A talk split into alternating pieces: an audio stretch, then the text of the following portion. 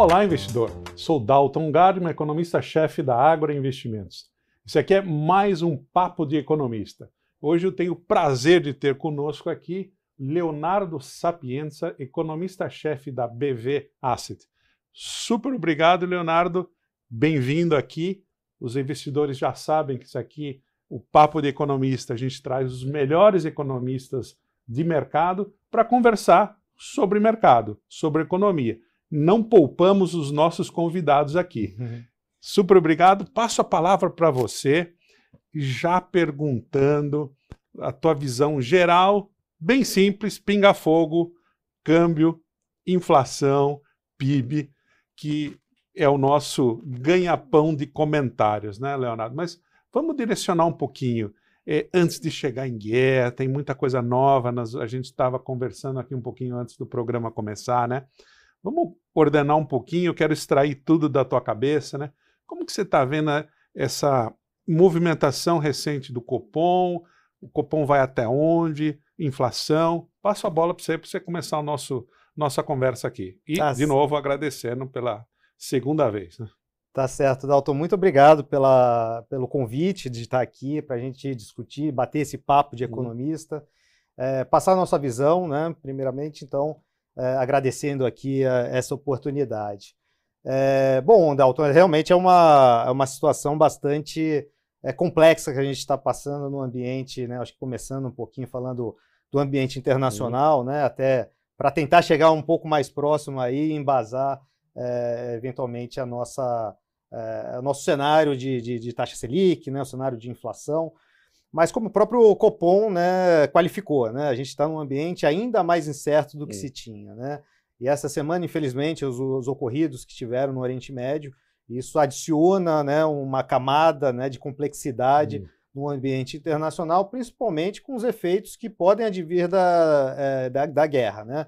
Principalmente se outros players né, entrarem é, é, no, no conflito, a extensão, a duração é, sem mencionar né, as, as causalidades, né, as, a, as fatalidades que já ocorreram, né, e a gente espera que sejam as menores possíveis. Uhum. Né?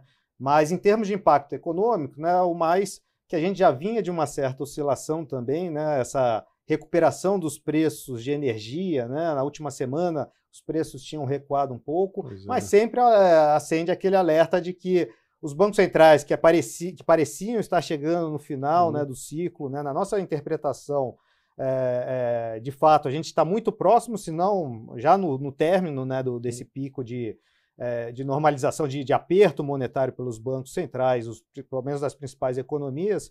E, mas essa, esse choque de inflação, eventualmente, é, se o petróleo voltar a subir né, e romper esses, essas máximas que bateram na semana anterior, né, próxima de 97, aí sim a gente teria, né? Até então a gente vinha discutindo se, o, é, se a defasagem do preço da gasolina, ah. do diesel, poderia levar a Petrobras novamente a, a aplicar reajustes, né? É, de uma semana para cá, a gente, antes do conflito, né, a gente teve é, um recuo dos preços que aliviaram né, as tensões de ter um reajuste iminente, mas é um ambiente bastante é, complexo, digamos assim. Né? Então a gente agora ainda tem essa, essa preocupação mas até mesmo em paralelo, né, e até de uma certa forma até surpreendente, né, do, do, do começo da semana, vindo né, do, do final é, é, de semana do, de quando de fato teve é, o episódio, né, os ataques né, terroristas ali uhum. na, em Israel, a gente teve logo no começo da semana né, os mercados como esperados, né, inicialmente bastante numa postura mais conservadora, mas com sinalizações dos diretores né, e, e presidentes dos bancos regionais do, do, Fed, sinalizando de que poderia, né, esse movimento anterior de abertura de juros lá fora, poderia compensar ações do Fed, isso uhum. acabou gerando um certo alívio uhum. nos mercados e compensando os efeitos, né, esse risco-off que poderia vir de riscos geopolíticos. Né? Então, nesse contexto, a gente permanece ainda um ambiente muito incerto, a resultante ainda são juros mais altos no ambiente internacional, eh, os quais recentemente, principalmente essa reprecificação né, da parte intermediária e longa da curva, muito ligada às questões fiscais né, das, das economias, em particular da economia americana, eh, isso acabou impondo também, né, e a gente viu um certo limite né, de, de um movimento mais é, acentuado de corte de juros. Né? Então, a gente, é, tentando voltar para a pergunta inicial de Copom, o que a gente observou foi uma, um reforço da, de diretores, né, o próprio Galípolo, falando de que o ritmo de 50 pontos por hora tem sido o adequado, né, dado uhum. esse contexto externo, né, pelo menos pontuando. Então, fazendo esse balanço entre é, reprecificação do, da, da, do, do, é, do, risco, né, do termo de risco da curva de juros, mais riscos de inflação advindos do choque de eventual choque de petróleo. Uh, e riscos também né, condicionados à, à, questão climática. Né? A gente aparentemente vai entrar num período de El Ninho é forte também, então com incertezas. O próprio Banco Central né, fez um levantamento junto uh, ao mercado, aos, aos nossos pares aqui, aos economistas, é, para ver essa sensibilidade. Né? Então, é um ambiente que requer cautela nesse processo que a gente iniciou de flexibilização. Tá? Então, até mesmo é, quando a gente discute né, até onde pode esse ciclo, ele está bastante é, nebuloso. Né? A gente uhum. só está no começo dele, Tá? A gente tem uma avaliação de que, é, embora a gente tenha tido uma reprecificação, o mercado, no primeiro momento, quando se iniciou o ciclo, chegou a cogitar, né, ou, ou a precificar né, uma taxa terminal de, de um dígito, né, um, próximo de 9%.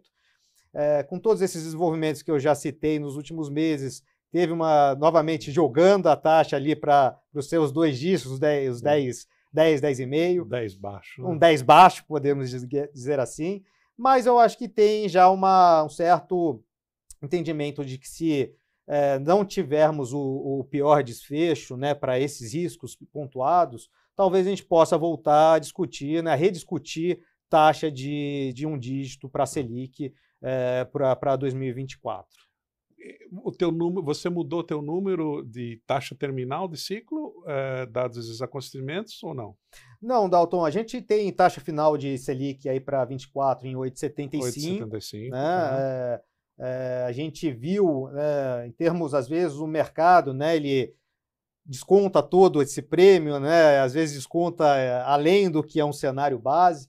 É, e naquele momento, quando se precificou muito próximo do que era o nosso cenário, é, parecia que assim era um cenário que não teria risco nenhum. E a gente veio de um período ali no primeiro semestre, principalmente no segundo tri, é, de um ambiente de, de, de, aversão a risco muito baixa, né? Então, um uhum. apetite a risco que permitiu né, um fluxo, aí, influxo para ativos né, de estrangeiros para a nossa coisa de juros, e lá fora também né, as taxas estavam médias e longas bem comportadas. Né? Soft landing. Um soft landing. No landing.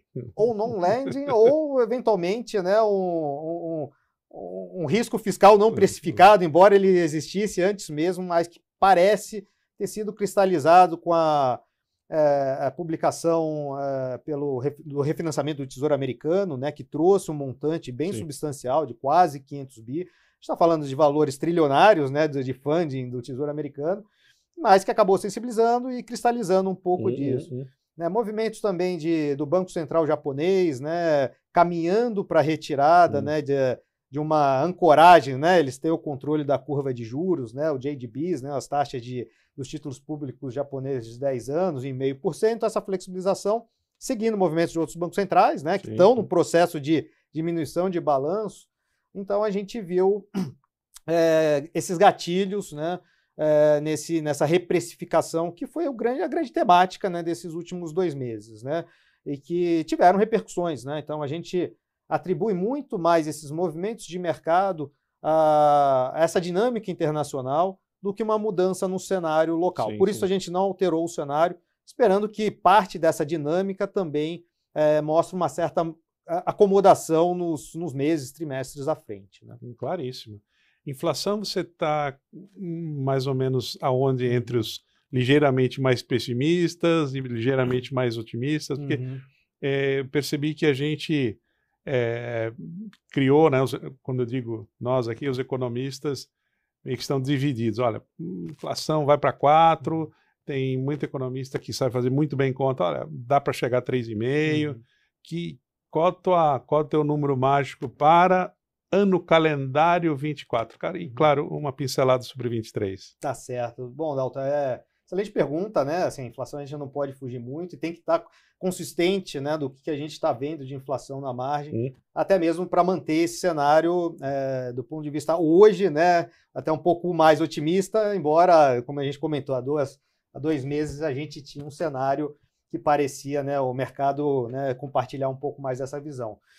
É, e nesse sentido a gente está bastante tranquilo assim com o cenário inflacionário é, uhum. no Brasil. Uhum. É, eu acho que global também, né? Eu acho que a gente tem passado por um processo de acomodação, fruto também da própria reação bastante incisiva dos bancos centrais, né? É, a gente tem que dar o mérito né, das expectativas uhum. nos, nos uhum. países avançados, né? A inflação está bastante bem comportada, então é, enxergo como é, bastante sucesso dessa, dos bancos centrais atuarem fortemente, né? São, são movimentos não vistos há décadas, né? Uhum. Dessa intensidade e velocidade. Então, as expectativas nos países centrais da inflação estão tá muito bem comportada e também os desequilíbrios que surgiram, né, inicialmente, né, logo ainda durante a pandemia, num, num processo inicial de gargalos no setor de, de tradables, né, de, de produção, falta de insumos, né, então, num, no período que a demanda também estava iniciando um processo aí de, de aperto, né? Então, ali, é, logo em 21 e 22, as pressões inflacionárias, mais o conflito, né, a guerra entre a Ucrânia e a Rússia acabou também exacerbando os riscos né, na hum. questão de energia. Então, foram diversos choques, né, tanto Todo da dinâmica pós-pandemia, juntamente com, com esse conflito. Então, a questão eh, inflacionária ficou muito muito latente naquele período, mas a gente já vê um, um caminhamento de certo de um equilíbrio entre oferta e demanda. acho que isso já está mais claro na parte de bens, é, uma desaceleração no, nos preços de commodities, um comportamento. E aí a gente acaba é inevitável separando né, os grandes uhum, grupos, uhum. né? É, a parte energética que está ligado, né, a questão de, de oferta, embora a demanda juntamente com, essa, com esse cenário de crescimento mais baixo do mundo, né, que é esperado pelo próprio aperto que os bancos centrais promoveram. Então, a gente tem um mais ou menos um equilíbrio. A questão, as commodities metálicas, muito ligada ao ciclo econômico chinês, que passa por esse processo de ajuste do setor imobiliário, embora uhum. o governo venha estimulando, mas também está bem comportado. É, e a parte de as softwares, né, as agrícolas também tem apresentado um ciclo bastante favorável. Uhum. É, e nesse ponto, o Brasil, de fato, parece ter dado um salto né, de, é, de, de, de, qualidade, digamos assim. É, não é a primeira vez que a gente vê, mas em níveis, né, um crescimento em cima de um recorde, né, subir 20% em termos de produção. Né, a gente teve é, uma atualização hoje né, da, é, da, da, projeção de safra pelo, pelo IBGE. Então, realmente é surpreendente. E é um componente muito importante a alimentação. Está né? Tá ligado. Então, a gente vê é, a gente projeta uma, uma deflação do grupo de alimentos para este ano. Uhum. É, para o ano que vem, as projeções iniciais mostram uma certa moderação, mas de uma base muito alta. Então, a oferta tende a ser também bastante favorável para uhum. produtos agrícolas em geral. Uhum. Então, isso também mantém um, esse importante grupo né, da, de alimentação bem contido. Como eu tinha citado anteriormente, né, o risco de El Ninho é sempre um ponto de interrogação né, não só pela intensidade que está caminhando, né, os, os, cenários probabilísticos são de, de ter um El Ninho forte, é, embora não, não há uma relação mecânica direta. Né? Acho sim, que a questão sim. de oferta ainda é, é, é, prevalece e parece é, hoje que a gente vai ter um, um, uma oferta bastante saudável, né, digamos assim, e os preços bem comportados. O que salta aos olhos mais recentemente, o que acaba sendo positivo também para essa dinâmica, que nos deixa um pouco mais construtivo no cenário benigno de inflação para 24, é essa inflação de serviços, né? É, o que tem sido alvo também de bastante debate é, aqui da, entre a gente, principalmente num período não diferente do que tem ocorrido em algumas das principais economias, né, ocidentais, pelo menos, de uma de um mercado de trabalho bastante apertado, digamos assim, né? taxas de desemprego baixas e uma inflação de serviços que tem apresentado uma moderação. É, então, tem hipóteses de que talvez até mesmo reformas adotadas nos anos anteriores, principalmente a reforma trabalhista, tenha gerado ganhos né, de produtividade, de uma forma que a gente possa trabalhar com, com né, um, um, uma taxa de desemprego mais baixa, é, sem necessariamente isso resultar em pressões inflacionárias, né, ganhos é, que provocariam né, um cenário inflacionário muito grande. Então a gente está nessa ponta mais otimista, também olhando a questão cambial, que poderia ser um, é, um a gente vê também é, um processo, principalmente pré-pandemia, mas acentuado durante a pandemia. A taxa de câmbio brasileira ficou depreciada, mesmo comparada aos pares. Depois, quando o Banco Central, a gente atribui muito a, a, a condição de, de, de, diferencial de juros à época, né, na, durante a pandemia. É, depois corrigida pelo Banco Central, né, né, nesse aspecto entre diferencial de juros. A gente já hoje tem até uma política mais restritiva comparativa uhum. aos pares. E desde então o real tem oscilado muito próximo, que é o, o sabor ali da, é, de outras variáveis, ao dólar mesmo, que uhum. segue muito forte pela política monetária restritiva pelo Fed. E a gente vê, então, a taxa de câmbio bem equilibrada uh, e ainda até mesmo depreciada em termos históricos. Então, salvo né, um risco doméstico, digamos assim, né, que é o que atribui que poderia de fato tirar o real, né, ou voltar a imprimir uma desvalorização do, do real perante outras moedas, e seria um, eu considero o risco fiscal o principal deles. É, com exceção desse cenário, é, eu acho que também não vai ser algo que complique o cenário inflacionário. Né? E, e, olhando também 24, né, uma certa moderação da atividade, a gente espera um crescimento um pouco menor, uhum. até também porque esse ano a gente teve exatamente pelo setor é, primário, agropecuário, uma contribuição muito expressiva.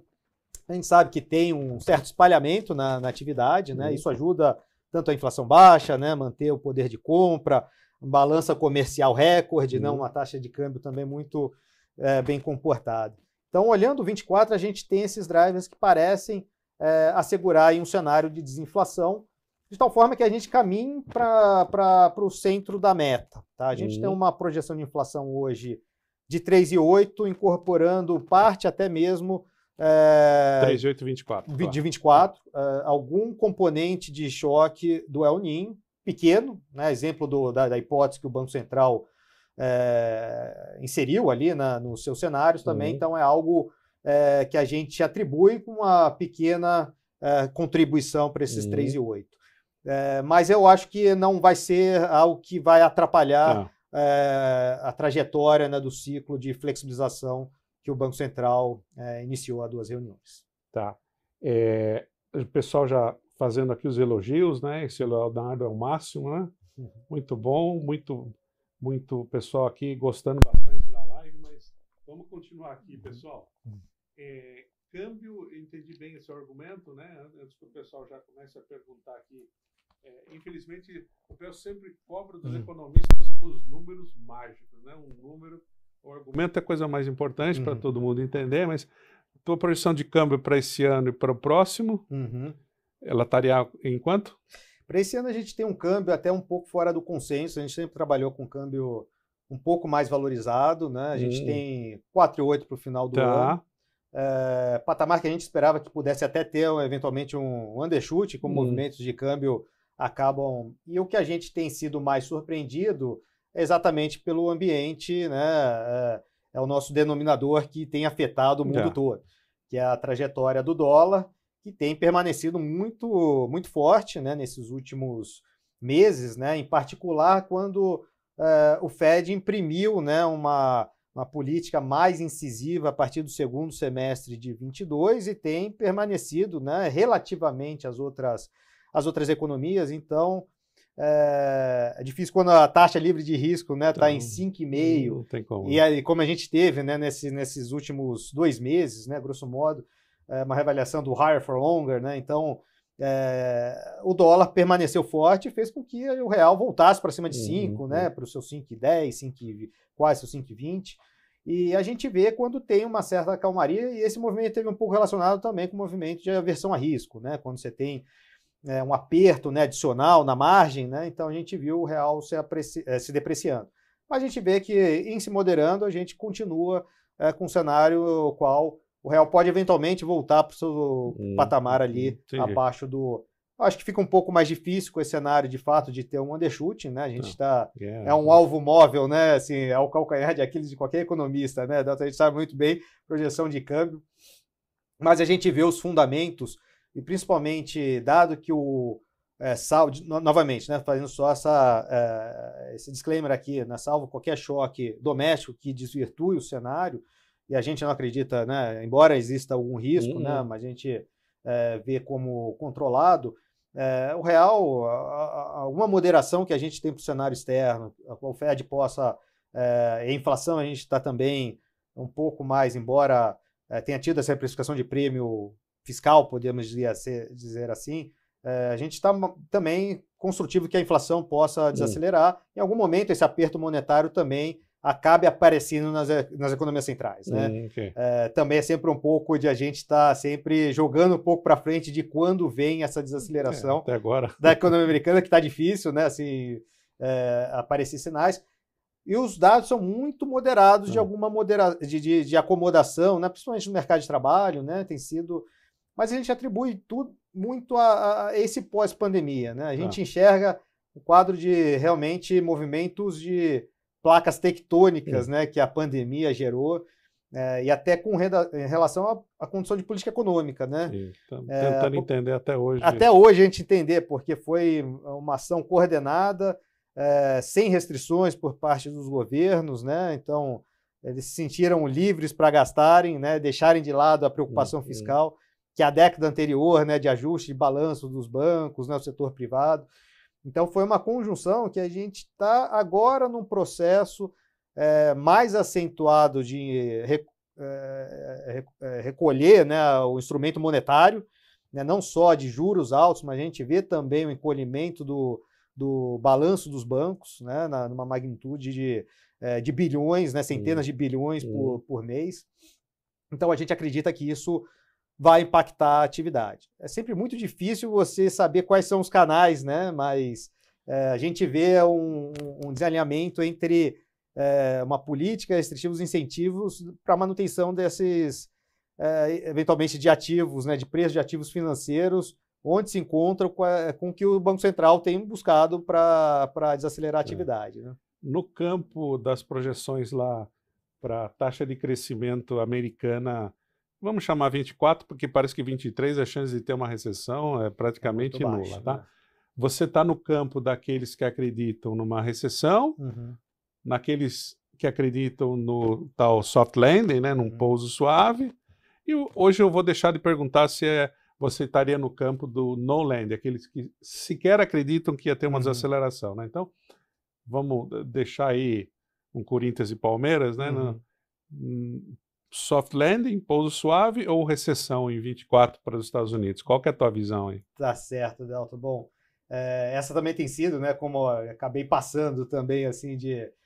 É, a gente ainda bate no ponto é, de que a política monetária no campo atualmente onde ela se encontra, principalmente olhando o nível de juros reais nos Estados Unidos, é, há uma grande discussão recente né, e reavaliações, mesmo uhum. porque todo o instrumental, né, metodológico para você tentar é, estimar, você vai pegar não uma variável observada e você vai pegar sempre a margem para tentar fazer atualizações, né?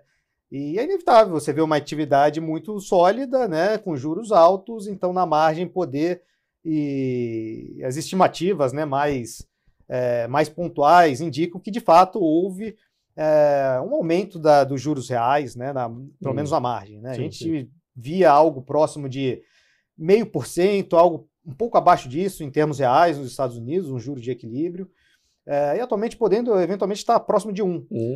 Só que a gente vê uma política que está acima de dois, é. né? na parte longa, com essa reprecificação, né? que é um componente de, de aperto das condições financeiras e, e a parte curta ainda mais. Então, eu acho que cria-se um ambiente propício a acidentes. Né? É, de novo, é muito difícil, né? incapacidade de, é, reconhecendo a incapacidade de ver de onde possa vir um, um, choque maior, mas a gente tem trabalhado como cenário base, de fato, ter uma recessão nos okay. Estados Unidos. Algo brando, exatamente uhum. por, aparentemente, a gente ter um ciclo clássico, uhum é, o qual uma desaceleração o Fed dispõe de instrumentos para atenuá-lo, né, exatamente cortando juros. Né? Então a gente vê um cenário recessivo e historicamente ainda dentro dos lags, né, talvez um pouco mais para o primeiro tri, segundo tri do ano que vem, Embora quando a gente teve é, a quebra do banco do, é, regionais nos Estados Unidos, Sim. o SVB, os Signatures, muitos né, fizeram uma associação de que poderia já ser o início né, do, é, do reflexo de uma política restritiva, e ali foi uma, né, um, um mau gerenciamento é. de, de bancos. Passou. Não era sistêmico, mas a gente vê como risco, sim, uma política restritiva mais é. à frente. Então a gente tem um cenário de ainda de recessão, o soft landing é, e o contra-argumento, e a gente vê dados moderados que sugerem, de fato, e algumas, algumas avaliações, até mesmo a reprecificação do Fed, pelo Fed ou é, por parte de mercado, é, de outros economistas do, do, chamado higher for long, né, o Fed mantendo essa política mais alta, passa exatamente por dados mais moderados. Mas quando a gente pega o histórico, até mesmo de ciclos é, econômicos. Bem difícil, não a taxa de desemprego, a criação de emprego, ela se dá até dois meses antes hum. de uma recessão. Então, hum. ela usualmente não é um bom lead, né, hum. digamos, não é um bom indicador antecedente. É, alguns dos argumentos que a gente utiliza, e sim, a gente, por hora, trabalha com a ortodoxia de uma política em campo restritivo, fazendo se sentir na economia. Claro que é um debate muito grande, evidências, a gente tem que reconhecer a ignorância que pode ter, de fato, sim, e elementos de quebras de produtividade, a gente está talvez numa onda de, de grande produtividade, né, com inteligência artificial generativa, gerando, a gente vê né, essa exuberância do, nos mercados com relação é, ao setor, né, é, resultados palpáveis já em indústrias né, importantes, mas a gente tem sido um pouco cauteloso em extrapolar eventualmente essa, essa exuberância né, de, de, de curto prazo de tal forma que isso, é, de fato, a gente tem alguma conclusão de que podemos trabalhar com juros mais altos, é, com taxas mais altas e um crescimento, uma produtividade muito maior do que, do que a gente eventualmente é, espera que esses tá. ganhos de, de, de, tecnologia possam trazer. Né? Tá. Então, a gente está um pouco mais conservador, então a gente trabalha assim com uma recessão, mas aquilo é temporário, crescimento que nos Estados Unidos talvez possa ficar acima de 2 este ano, hum. seja metade disso no ano que vem. Correto. Tá? É, talvez até um pouco abaixo disso do que a gente estipula aí, do que a gente projeta para 24. Trazendo o tema de crescimento para o Brasil, né? Aí sim, aí sim a gente tem divisões grandes, alguma ignorância do processo que a gente tem que aceitar, mas eu acho que tem dois, dois grandes assuntos, né? Tem é, um assunto novo, que é, é o fato do Brasil poder estar experimentando né, uma reprecificação, uma reavaliação da taxa de crescimento potencial. Uhum. Né? O investidor tem que ter lá na cabeça que a taxa de crescimento potencial é, é a velocidade de cruzeiro de uma economia. Né? Ah, quando a gente faz médias, filtros estatísticos, é, cálculos pela função de produção, uhum. esse número ainda sugere um número, esse número é, é na maior parte das estimativas que a gente faz, sugere um número baixo, dependendo do, da forma que você estima, um e meio, talvez dois, com muito, eu diria, alguma boa vontade, dois e meio, né? É, só que hoje a gente está crescendo a três, né? Uhum. Então, eu quero fazer duas perguntas para você. Né? Como que você está vendo, como que você se posiciona nesse debate? Você compra a ideia que, por algum motivo, as reformas do governo Temer mais a reforma da Previdência, é, colocar no Brasil algum incrementozinho adicional na taxa de crescimento potencial? Essa é a primeira pergunta. Né?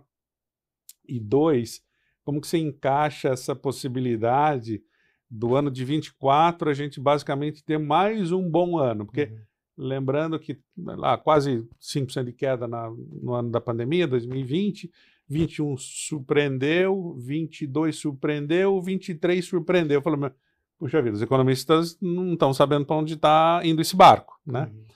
Uh, só que eu, eu, fazendo a defesa da classe, quer dizer, uma, uma hora que a gente começa a entender, talvez, uh, e divide a surpresa de 21 basicamente como uma, um reflexo, um ato reflexo de 20, uhum. aí acho que o que realmente é, é novo, que 22 e 23 parece ter alguma coisa nova.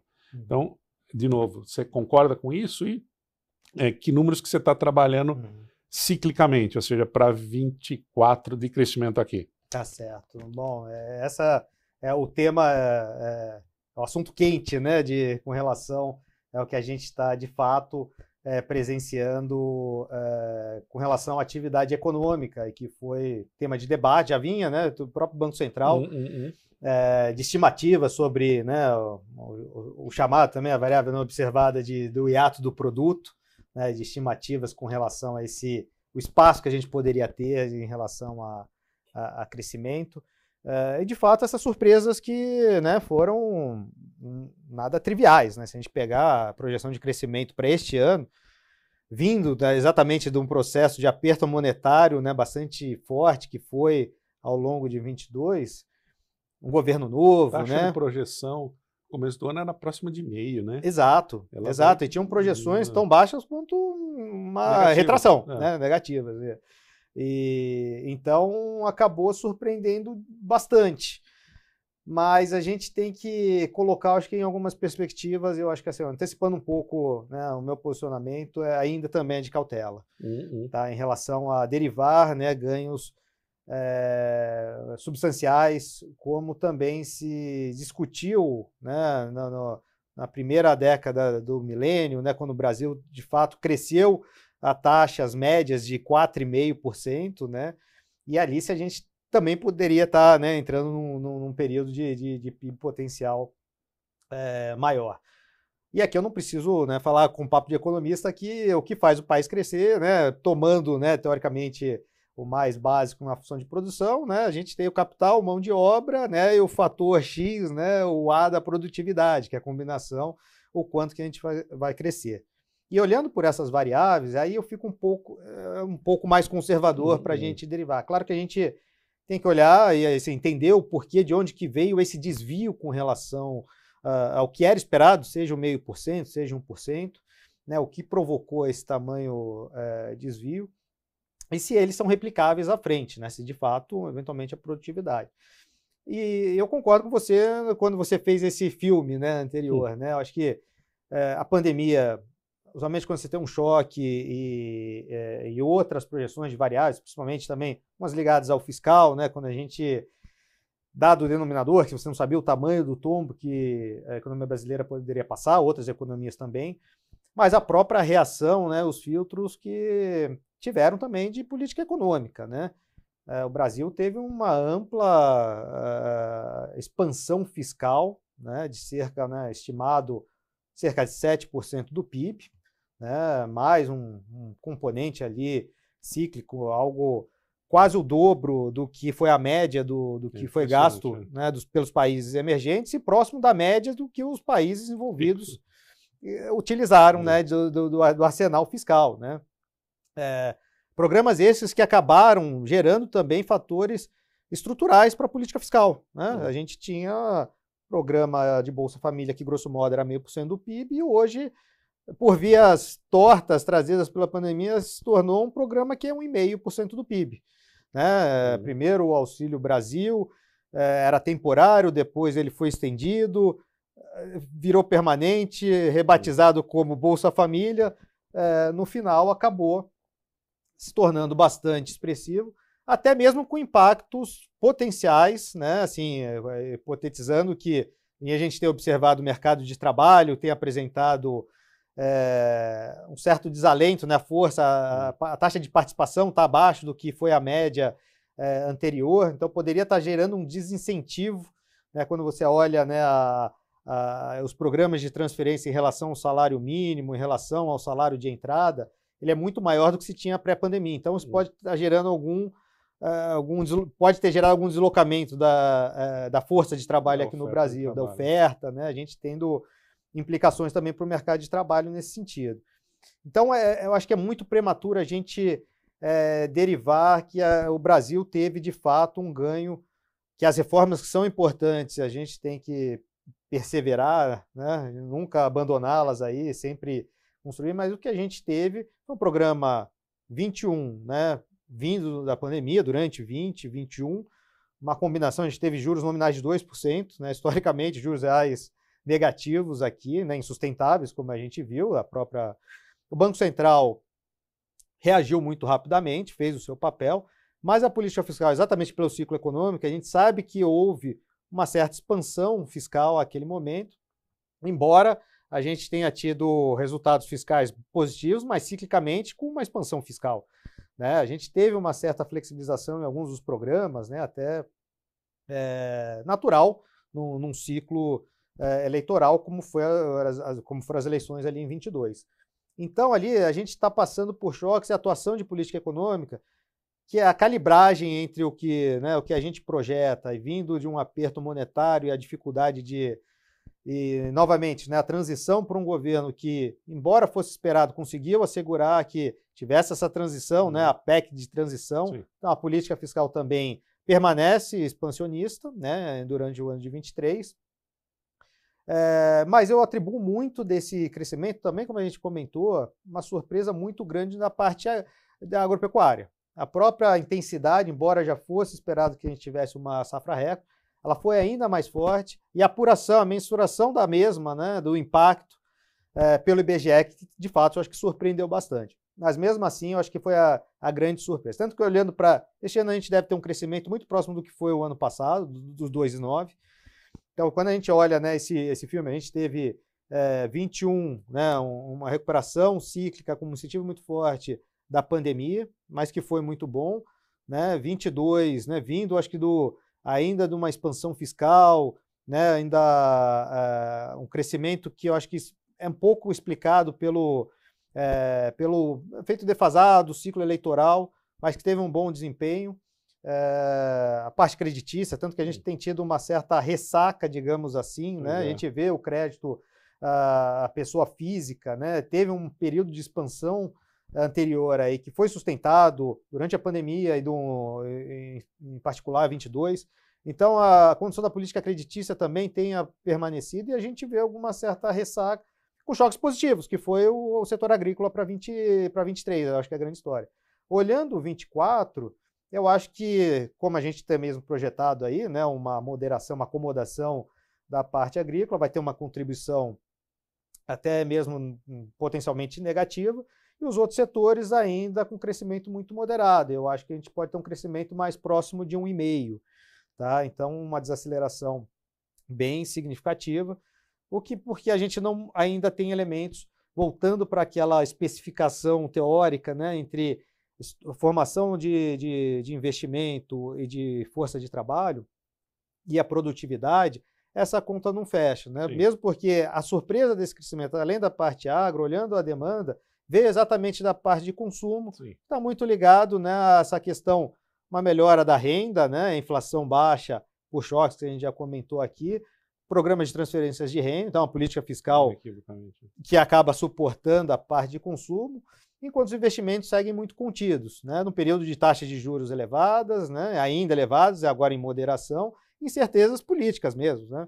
E até mesmo a própria política fiscal, em buscar uma consolidação que é muito bem-vinda, mas com uma parte de, de, apenas na base de arrecadação, sem aprofundar reformas que diminuíssem gastos do governo, é inevitável. Você vai ter que tirar a renda do setor privado para fazer a cobertura disso. Isso tira também produtividade, uhum. estímulo para a formação bruta de capital uhum. fixo, né? que é a formação, que é o, o capital. É, e a mão de obra, a gente passa, de novo, né? no médio prazo, no curto prazo, a gente vê a taxa de desemprego, uma folga, uma flexibilidade, mas a, a, o Brasil, em todas as diversas mensurações, tem uma baixa é, é, qualificação, né, quando a gente compara né, em relação a, então, ganhos de produtividade sem uma revolução educacional, é, que a gente é. e não gera benefícios, né, dividendos políticos, é, sempre um governo passa para o outro e a gente não tem algo nada parecido. A gente uhum. sabe de exemplos de países asiáticos, né? A Coreia é sempre o exemplo mais emblemático. Uma geração se transforma de fato a economia. A gente ainda não tem, eu não vejo isso, então isso me deixa um pouco mais é, conservador em projeções muito otimistas em cima do debate, que uh, usualmente, ciclicamente, acaba levando, né, eventualmente, conclusões é, precipitadas. Ótimo. Leonardo, o papo é sempre prioritariamente de uhum. economia, mas no fim a gente sempre exige do nosso convidado dicas sobre aplicações, investimentos, né? E o Leonardo está muito bem posicionado, porque ele tem 25 anos de experiência em tesouraria, em fundos, em mesa de operações. Então, eu fico super confortável em perguntar para ele. Eu tenho certeza que muita gente espera esse finalzinho aqui, que é dado todo esse cenário muito, muito bem uh, exposto para você, por você no Brasil e no mundo, o que, que você gosta aqui, né? Algum tipo de aplicação em renda fixa, algum vértice, bolsa, pode ser aqui lá fora, né? uhum. né? E que, como que você traz desta análise econômica, o que, que você recomenda para o nosso investidor? Tá certo. Bom, Dalton, acho que assim tudo que a gente conversou, né, e vindo desse, é, a gente ainda avalia esse cenário como um movimento cíclico, né, clássico, uma política monetária muito coordenada, os bancos centrais, isso a gente avalia que vai potencializar. Então a gente vê é, ciclicamente né, as taxas de juros em patamares é, altos, né, vindo lá fora. Isso a gente estava nessa discussão com relação a, a, eventualmente isso gerar um piso né, para o nosso Banco Central cortar. Mas historicamente a gente vê, e principalmente mantida a ancoragem, por isso o trabalho do Banco Central, dos bancos centrais e o nosso também, não é diferente, é, e a insistência né, do Banco Central sempre bater na, na, na, na premissa fiscal, é, na expressão que o Roberto Campos trouxe, né, o presidente do Banco Central, é, do déficit gêmeos, uhum. né, que a gente tem um gap com relação à projeção de, uhum.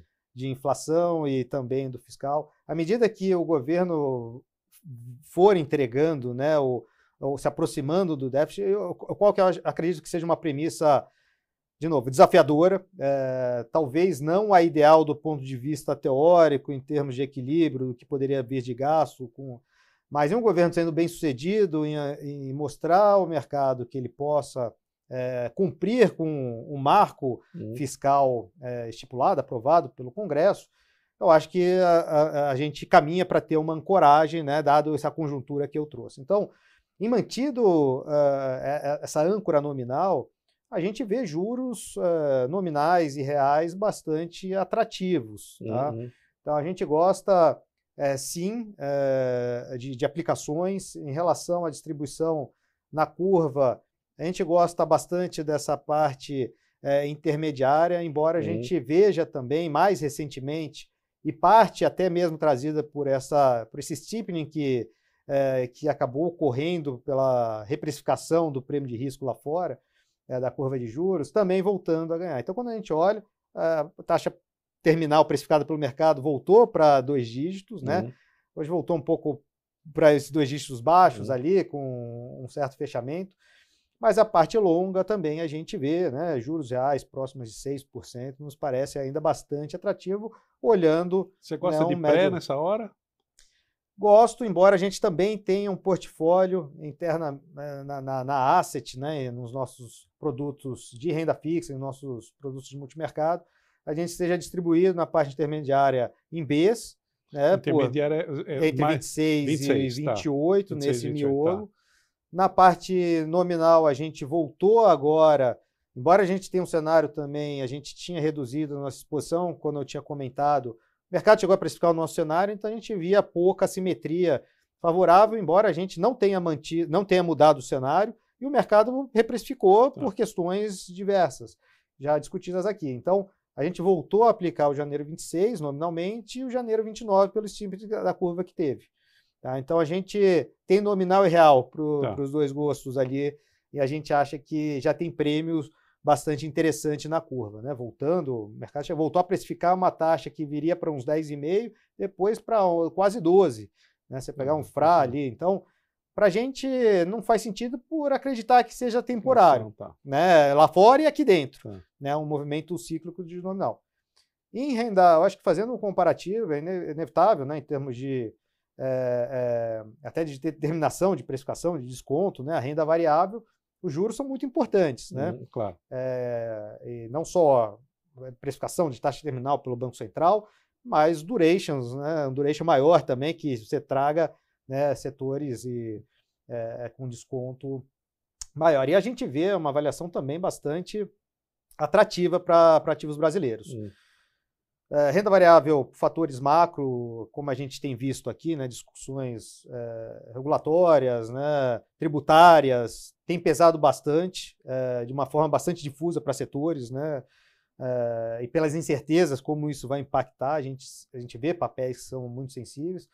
O posicionamento errático do, do, é, dos investidores estrangeiros, né, que a gente, como a gente chegou a comentar aqui, o segundo trimestre muito favorável para ativo de risco, né? Os investidores entrando aqui é, e no piscar de olhos bastam dois meses para sair. sair tudo que entrou.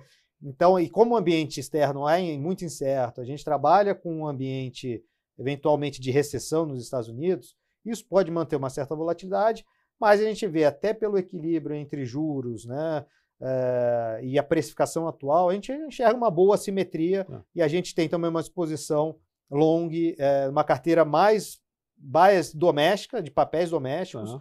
Embora a gente veja distorções quando entra o fluxo pontual de estrangeiro, né, aqueles papéis mais ligados com maior liquidez, de commodities, bancário, mas a gente gosta até mais de papéis domésticos por acreditar que tem um, um, um, um valuation bastante atrativo.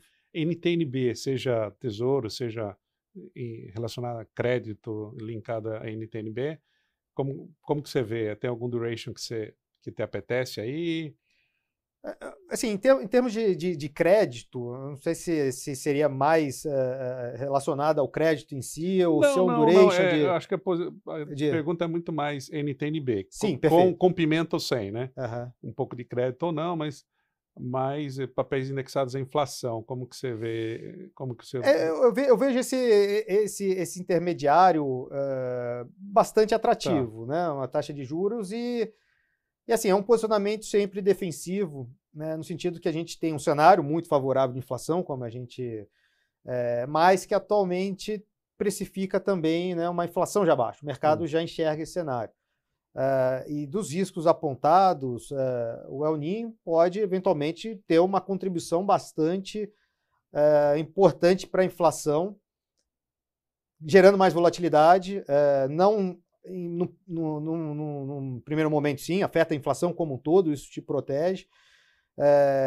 não deveria determinar o subjacente de inflação no médio prazo, tá? Então você pode ter uma volatilidade muito grande.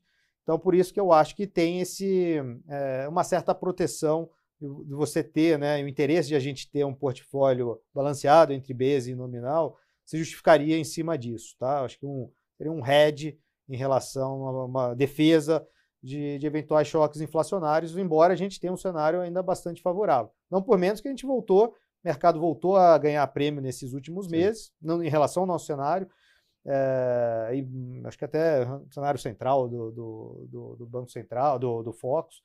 É, então já, já, já viemos algum atrativo também em relação é, a ambos. Tá, ok.